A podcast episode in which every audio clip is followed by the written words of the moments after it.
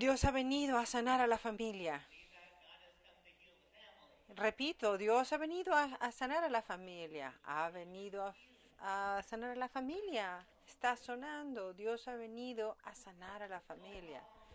El problema con decir eso es que no definimos a la familia de la manera amplia. No es nada más tu familia biológica, es muy pequeño. Si es tu, son tus parientes, a lo mejor los vecinos también, también es muy pequeño. A menos que tu familia sean todos los seres humanos, la creación, entonces es todavía muy pequeña. Dios ha venido a sanar a la familia y la familia nos incluye absolutamente a todos de nosotros, todos los que la creación y la madre tierra, todos los que respiramos.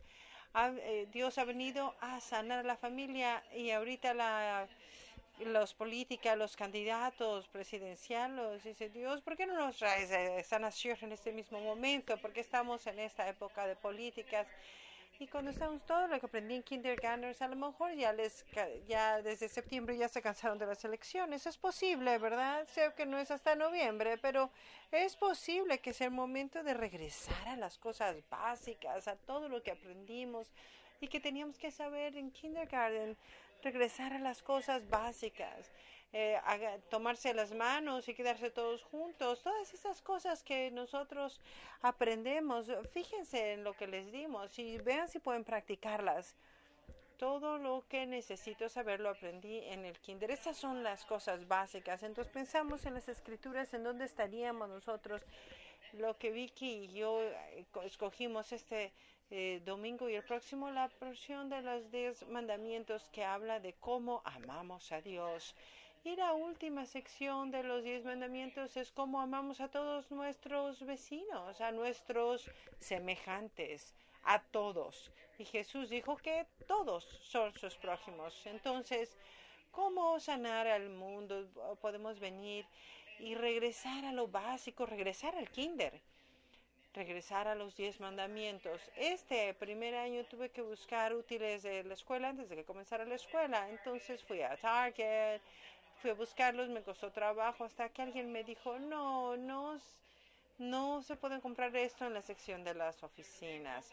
Hay una sección ahí donde hacen Halloween y, eh, Navidad, ahí es donde están las eh, útiles escolares.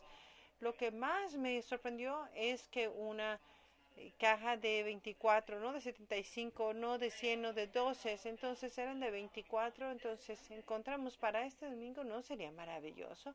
si ustedes tuvieran crayones, entonces tienen cada uno de ustedes un paquetito de crayones. Quiero saber cuántos de ustedes ya los abrieron. Digan la verdad. Muy bien.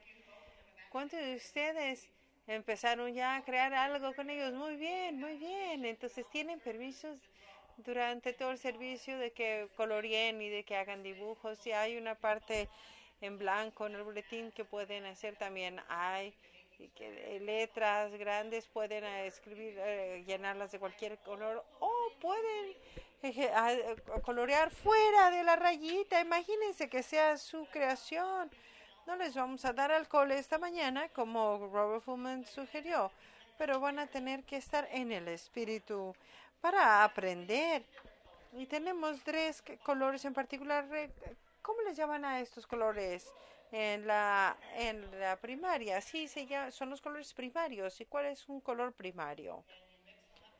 Los se mezclan para hacer qué? Otros colores. Entonces, estos son las básicas. Este es el principio. Si comienzan con esto, los pueden mezclar con otros colores y hacer todo un arco iris. Entonces, cuando hagan esto, expresen la creatividad que tienen y al final de cuando vengan aquí, quiero ver sus dibujos. ¿Oyeron eso como una tarea?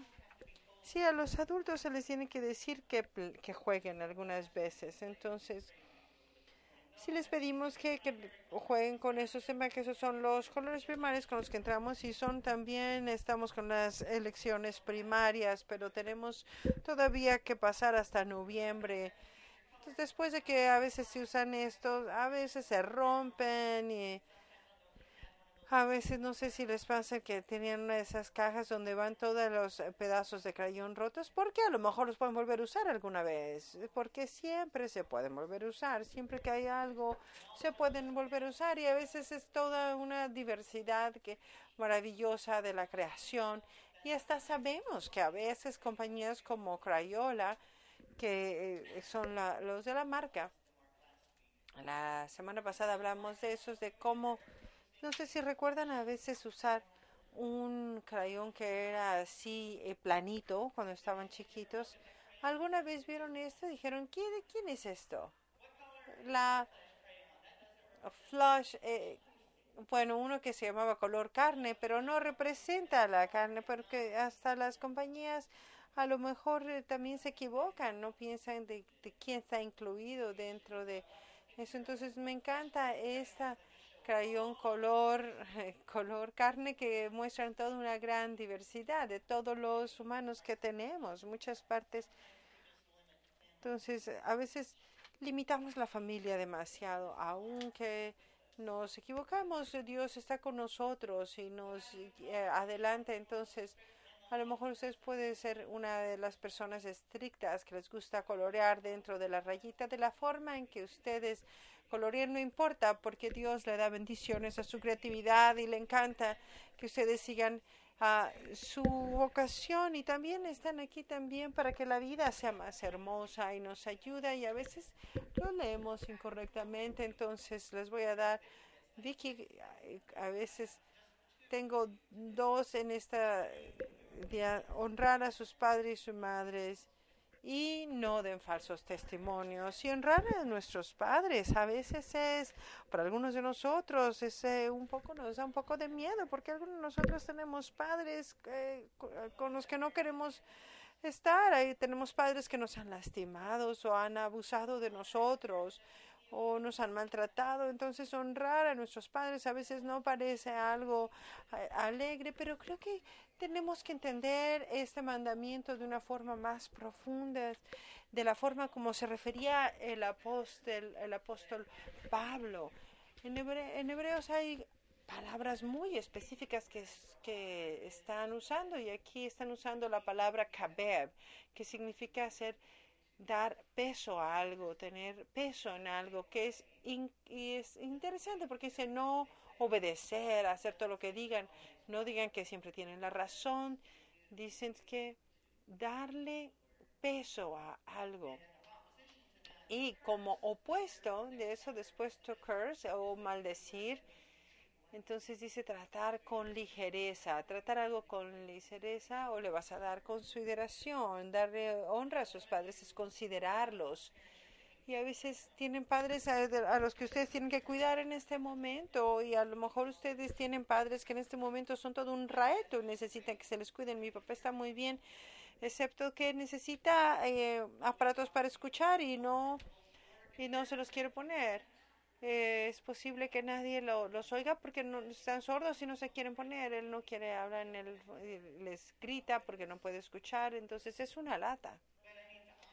Pero necesito honrarlo.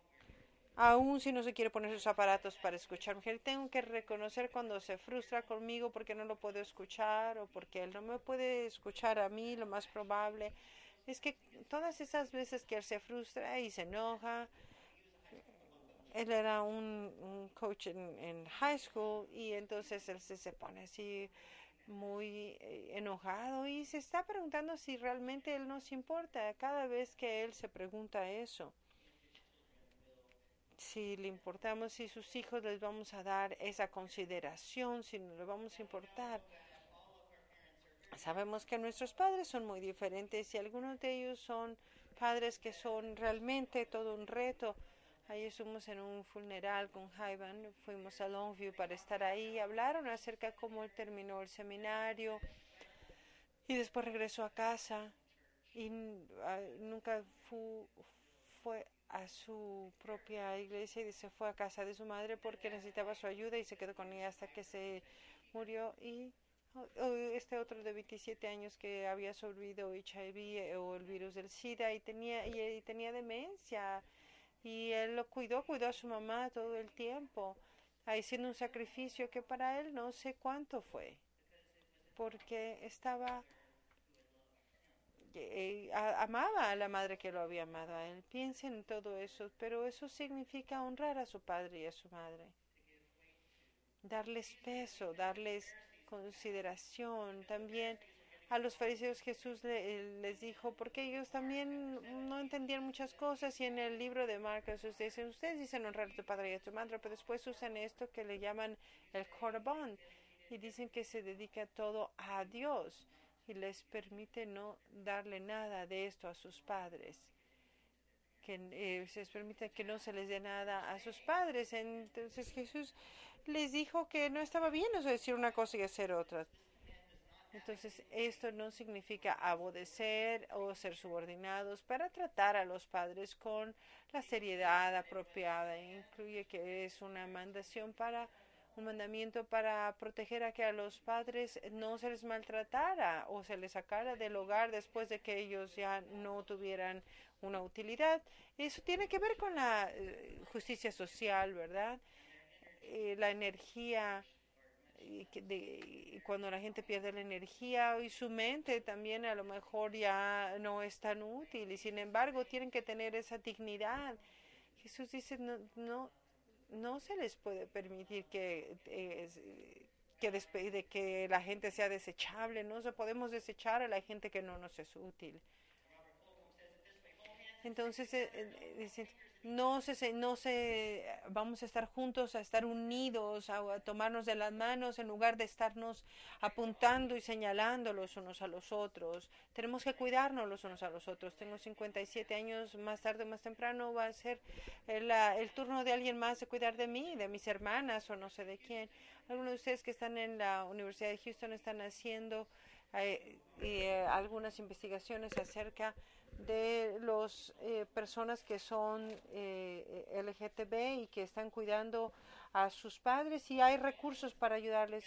Eh, tómense las manos y únanse. Un poco muy, es muy diferente de obedecer y no se digan, haz esto si alguien los maltrata, porque además Pablo añade lo que dijo Jesús y él dijo en Efesios, padres, dices, no provoquen eh, la, ira de sus hijos, tengan cuidado.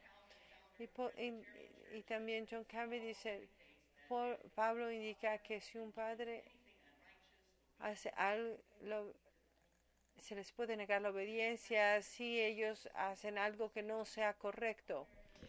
Dice, no dejen que nadie eh, se les deseche, pero si no son ellos correctos, no tienen obligación. Eso está en la escritura y es una explicación de qué significa con esto de honrar a tu padre y a tu madre. Pero más allá de su familia biológica, tenemos padres y madres en todos lugares. Damos gracias a aquellos que han sido padres y madres a nosotros cuando nuestros padres no estuvieron ahí o no podían atendernos. ¿Y qué hacemos con ellos? Cuando ellos llegan a las mismas circunstancias. Y lo que todos los que vayamos a llegar a viejos vamos a pasar por esas circunstancias.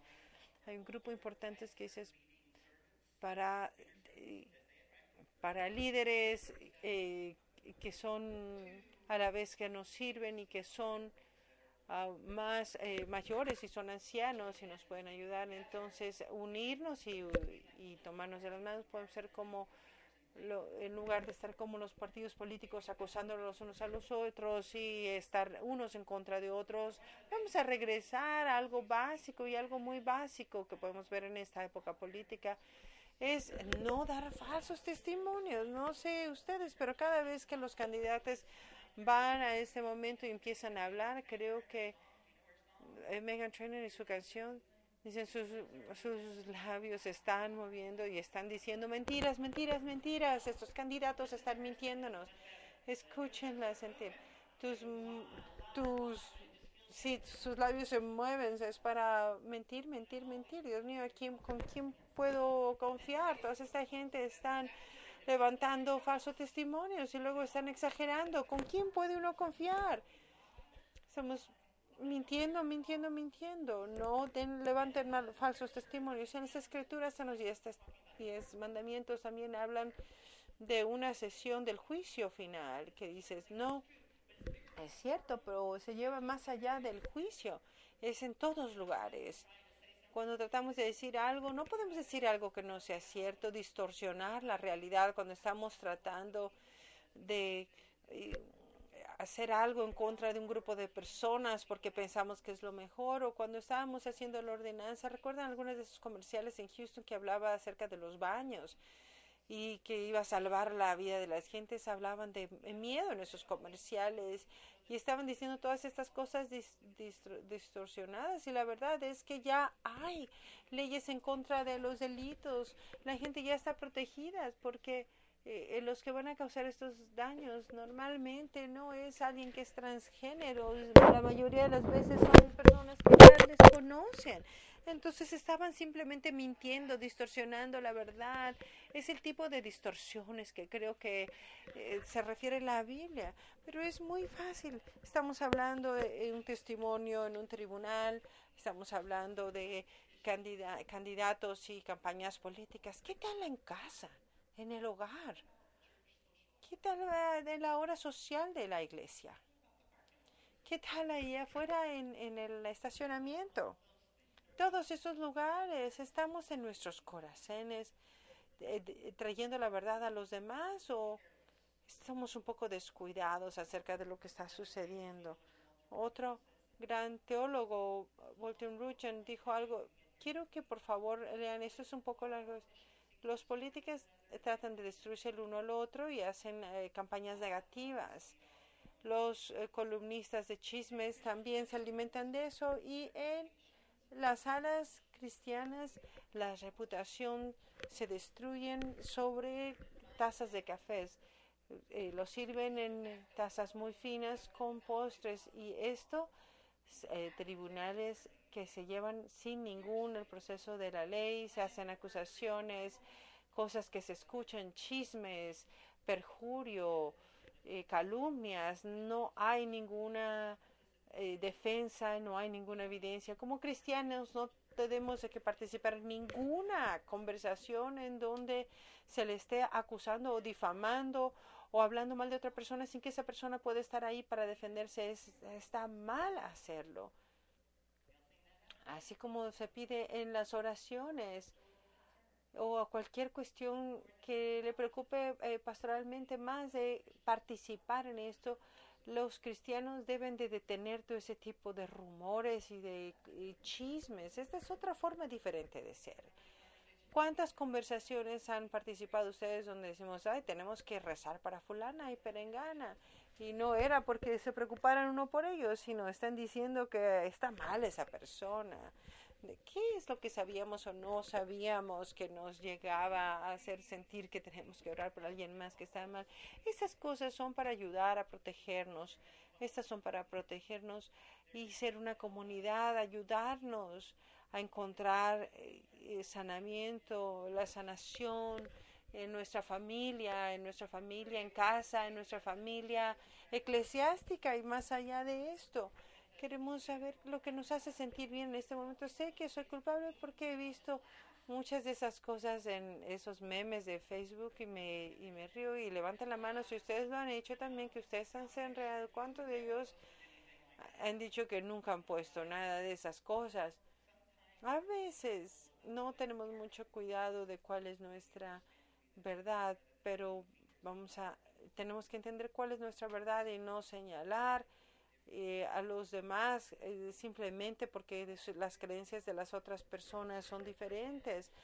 No eh, levanten falsos testimonios, cuiden a aquellos que estén necesitados, si son familia de sangre, familia que hemos escogido o familia simplemente porque Jesús dice que todos somos sus hijos. Esos son nuestros colores primarios de los cuales nosotros creamos toda la belleza del mundo.